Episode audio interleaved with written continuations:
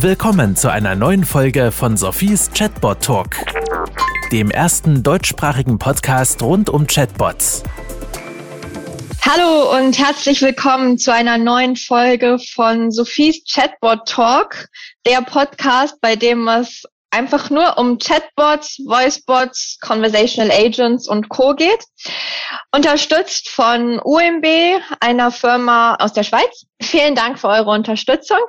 Vielen Dank auch CMM 360 für die tolle Medienpartnerschaft. Und jetzt erstmal danke an Martin Wettstein, meinen heutigen Podcast-Gast. Er war der CIO bei der Swika Versicherung in der Schweiz, als sie den Chatbot IQ eingeführt haben. Und mittlerweile unterstützt er das Unternehmen EnterpriseBot. Das ist die Technologie, mit der die Swika ihren Chatbot umgesetzt hat. Und ich freue mich enorm, dass ich Martin eigentlich zufällig via LinkedIn getroffen habe und gesehen habe, dass die Swika jetzt sozusagen mein Bilderbuch-Use-Case umgesetzt hat, nämlich den Chatbot mit dem CRM-System verknüpft hat. Aber wie es dazu gekommen ist, werden wir gleich ähm, in der gesamten Folge drauf eingehen. Martin, herzlich willkommen und äh, ja, wenn du magst, darfst du gerne gleich noch zwei Sätze selber zu dir sagen. Hallo Sophie, vielen Dank. Ich freue mich auch, dass wir, dass jetzt diese Lösung umgesetzt wurde weil von der Strategie her stand da schon mehrere Jahre drin, dass man eine, eine Omni, Omni-Channel-Plattform haben sollte, wo man auch wirklich sieht, was tut der Kunde mit dem Unternehmen. Okay, also wir merken schon, das Thema Geduld ist wichtig. Das ist ja nicht so meine Stärke. Ähm, aber kommen wir doch mal vielleicht noch mal zurück zum Anfang. Wir haben ja eigentlich noch nie über ähm, die Chatbots von der Speaker hier im Podcast gesprochen. Vielleicht kannst du mal kurz so sagen, wie das angefangen hat, der erste Chatbot oder wie es zu dem Projekt kam, was die Gründe dafür waren und ähm, ja, wie sich das alles so entwickelt hat. Dazu ist es gekommen, weil die Fachabteilung sich gewünscht hat, dass wir da mehr machen. Die hat das Thema auch erkannt. Und zwar zu meinem Leidwesen schneller als die Informatik. Und ist dann hingegangen und hat auch einen guten Partner gefunden mit Enterprise Bot. Die Idee war zuerst, können wir so die Akquise verbessern? Also können wir ein kompliziertes Produkt wie eine Krankenversicherung mit allen Zusätzen kundengerechter machen? Können wir eine bessere Conversion Rate erreichen? Und, und, und wie wird der Kunde das annehmen? Nach innen waren dann so Fragen drin wie, okay, wie, wie geht das jetzt? Oder muss der Chat alles können? Können wir damit leben, dass der Chat plötzlich sagt, ich lerne noch und ich mache übrigens auch Fehler? Ist für eine Versicherung ja etwas Schwieriges, weil Versicherungen machen keine Fehler. So hat man also angefangen, hat dann auch begonnen, den Chat abendweise freizuschalten und zu sagen, lasst uns mal ausprobieren. Lustiges Detail am Rande war, in den ersten fünf Versuchsabenden konnten wir primär sehen, dass unsere Kollegen von, von den Mitbewerbern den Chat ausgetestet haben. Das war gut, weil dann hatten wir auch jede schwierige Frage, die es noch zu beantworten gibt, schon mal gesehen. Auf der anderen Seite war es schlecht, weil kein normaler Kunde stellt solche Fragen. Interessant. Ähm, also ihr habt den Chatbot nur in den Abendstunden online gestellt, aber wie habt ihr das dann überhaupt kommuniziert oder war das dann Zufall, dass die Mitbewerber draufgekommen sind? Wir haben wirklich auf der Webseite beim einen oder anderen Social Media Auftritt schon gesagt, wir haben einen Chatbot, wir testen den mal, wer möchte, kann mal mitmachen. Äh, und, und so waren, wurden dann auch die Mitbewerber darauf aufmerksam. Gute Neuigkeit ist, aber haben auch viele Kunden mitgemacht, einfach auch um zu lernen oder zu, zu fühlen, wie sich, da, wie sich das so anfühlt. Und ich muss sagen, es war schon noch faszinierend, wir, weil wir sind ja mit einem aus unserer Sicht gut ausgebildeten Bot schon mal an den Start gegangen, aber wir hatten doch noch mal etwa 60 Prozent der Themen in den Fingern, um sie noch besser, noch klarer, noch einfacher zu machen. Wenn ich mich recht erinnere, hattet ihr aber von Anfang an eine Kombination aus Freitext und Buttons und also beziehungsweise strukturierter Userführung und ja, freier Texteingabe, richtig? Genau. Ja, das war so. Und ihr habt dann aber hauptsächlich durch die freien Texteingaben gelernt. Genau, weil wir waren uns ja total unsicher, was nimmt der Kunde jetzt an. Und es gibt die Leute, die klicken sich lieber durch, dann hast du einfach, ich sage dem immer längere Laufwege. Oder es gibt Leute, die sagen, ich, ich stelle hier gleich mal meine Frage und schau, was passiert. Und es sind also mehr Leute, die Fragen stellen und weniger, die sich durchklicken.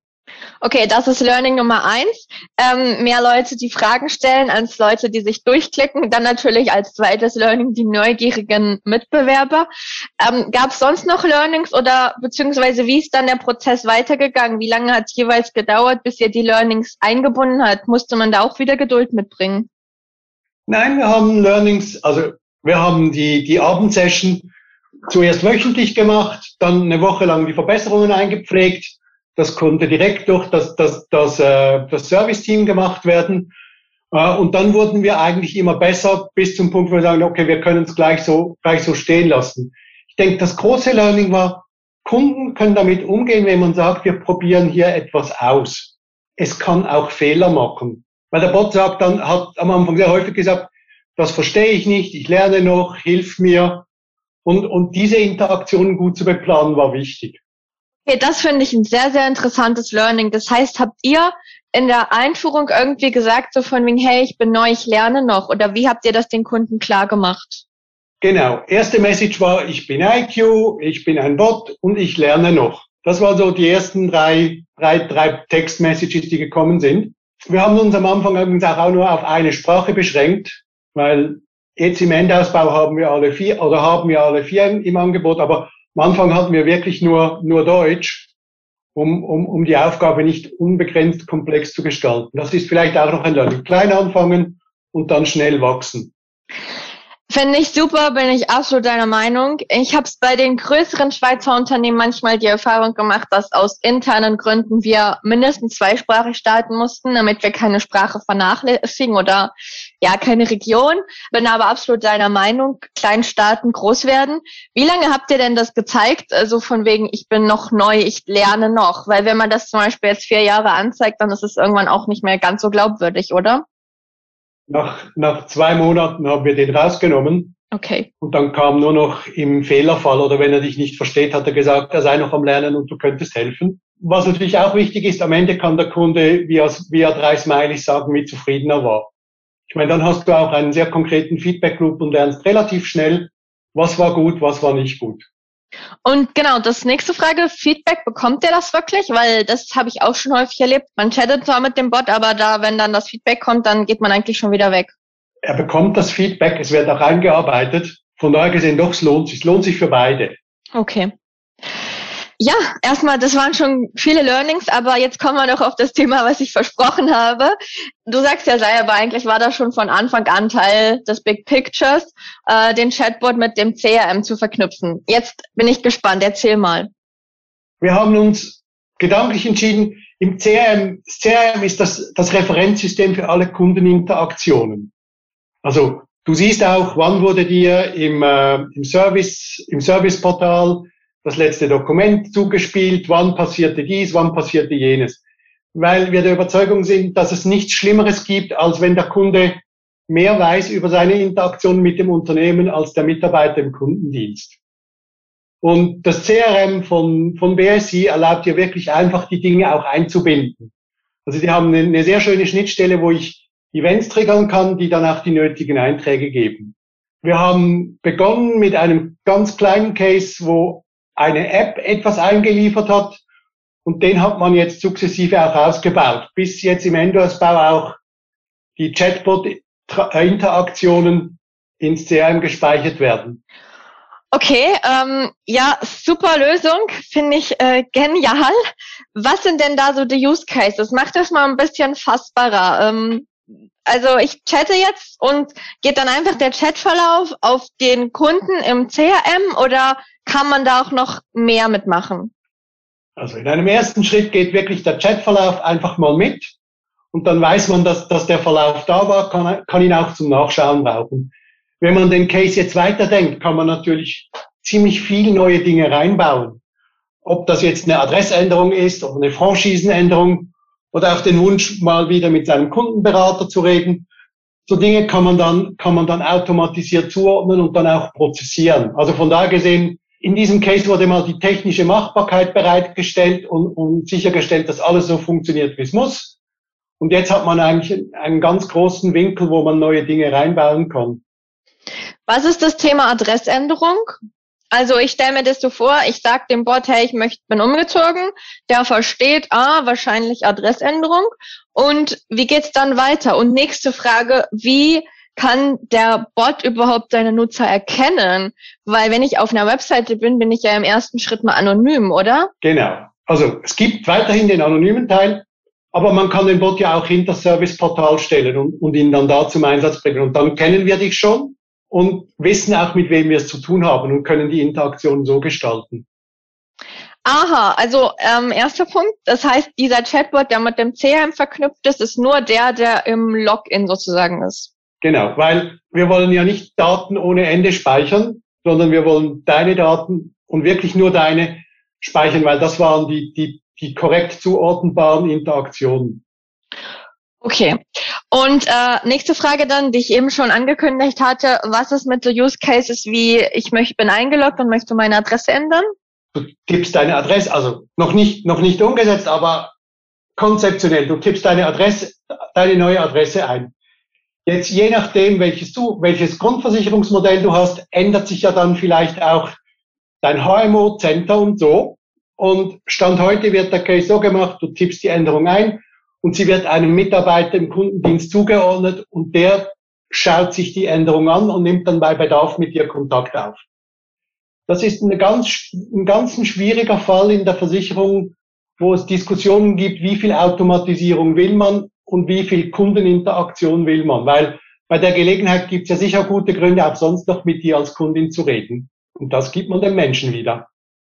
Okay, ja, verstehe ich. Ich hätte das eigentlich gern noch, dass die Adresse eventuell schon direkt angepasst wird. Das würde dann aber langfristig auch gehen.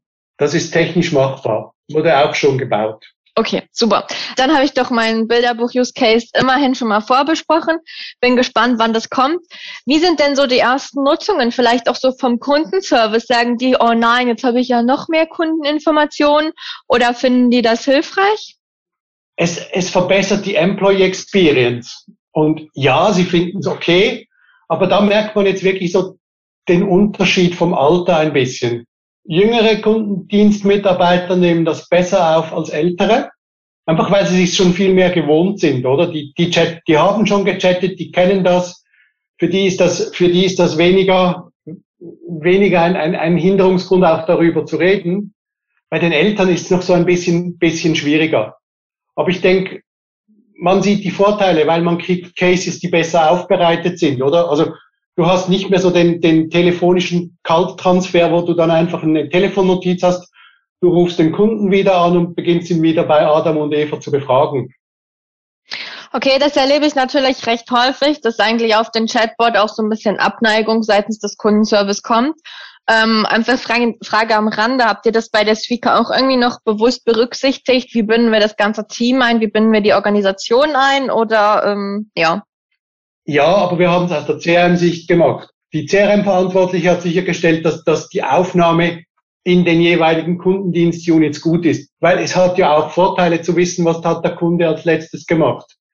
Weil wenn der Kunde anruft, siehst du, das waren die letzten fünf Interaktionen und die Chance, dass er dazu eine Frage hat, ist ja relativ groß. Und du siehst einfach viel cooler aus als Kundendienstmitarbeiter oder Mitarbeiterin, wenn du dazu schon Antworten geben kannst. Okay. Ja, guter Punkt, valide. Danke. Ja, ich glaube, ich habe schon viele Fragen gestellt und äh, wir haben mal wieder viel gelernt. Also wichtig auch dieses sehr spannend. Kunden nehmen es einem gar nicht so übel, wenn der Bot noch am Lernen ist. Man muss das aber gut kommunizieren. Dann eben nicht äh, diese Kombination Chatbot-CRM-System ist gar nicht so trivial, wie ich mir das immer erhoffe, sondern man braucht da wahrscheinlich auch die richtigen Systeme, die richtigen Partner, die dabei sind. Gibt's von deiner Seite aus noch etwas, was du äh, hinzufügen möchtest oder wo du sagst, hey, das war echt noch besonders, das habe ich so noch nicht erlebt oder ähm, ja, wo geht's hin, weil du da noch einen Ausblick geben magst? Ich, de ich denke auf beiden Seiten, es ist wichtig, die Systeme haben seit einigen Jahren viel mehr Integrationsfähigkeiten. Die Chatbot-Systeme können sich heute viel mehr in Kernsysteme integrieren und die CRM-Systeme können sich heute viel mehr an allen anderen Systemen, die um sie rum sind, auch integrieren. Und ich denke, aus den Dingen muss man die besten Use Cases machen. Und zwar die besten für den Kunden auf der einen Seite und die besten für die Mitarbeitenden auf der anderen Seite. Und über die Integration holst du relativ viel gute Erfahrungen auf beiden Seiten raus. Und das lohnt sich dann auch, weil dann wird die Zusammenarbeit wirklich nochmal besser. Sehr gut. Ich glaube, das hätte ich nicht besser zusammenfassen können. Leute, schaut wirklich auf eure Kunden. Überlegt mal, was eure Kunden wollen, aber natürlich auch überlegt, wie ihr das Leben für eure Mitarbeiter einfacher machen könnt aber geht nicht zu sehr von der eigenen Ich-Perspektive. Also ich habe da auch immer so meine Lieblings-Use-Cases im Kopf, aber wenn ich dann mal mit Kunden rede, merke ich so, manche wollen das gar nicht, wollen eher andere Use-Cases. Von dem her, ja, äh, es muss passen. Und ähm, Martin, ich glaube, du hast mehr, wirklich großen Mehrwert in diese Podcast-Folge gebracht oder in die ganze Reihe. Ich danke dir für deine Zeit. Ich bin gespannt, was Fika noch so alles macht und ob der Textbot IQ irgendwann auch das Plappern anfängt. Wir sind gespannt. Auf jeden Fall vielen Dank natürlich auch an äh, die Beteiligten des Projekts. Ich finde, BSI hat da mit ihrem Tool große Arbeit geleistet. Danke dafür. Ja, und dann danke an meine Podcast-Partner. Vielen Dank an UMB. Vielen Dank an Kurt aus Berlin, der das Ganze immer so liebevoll schneidet. Und danke an CMM 360, mein Medienpartner.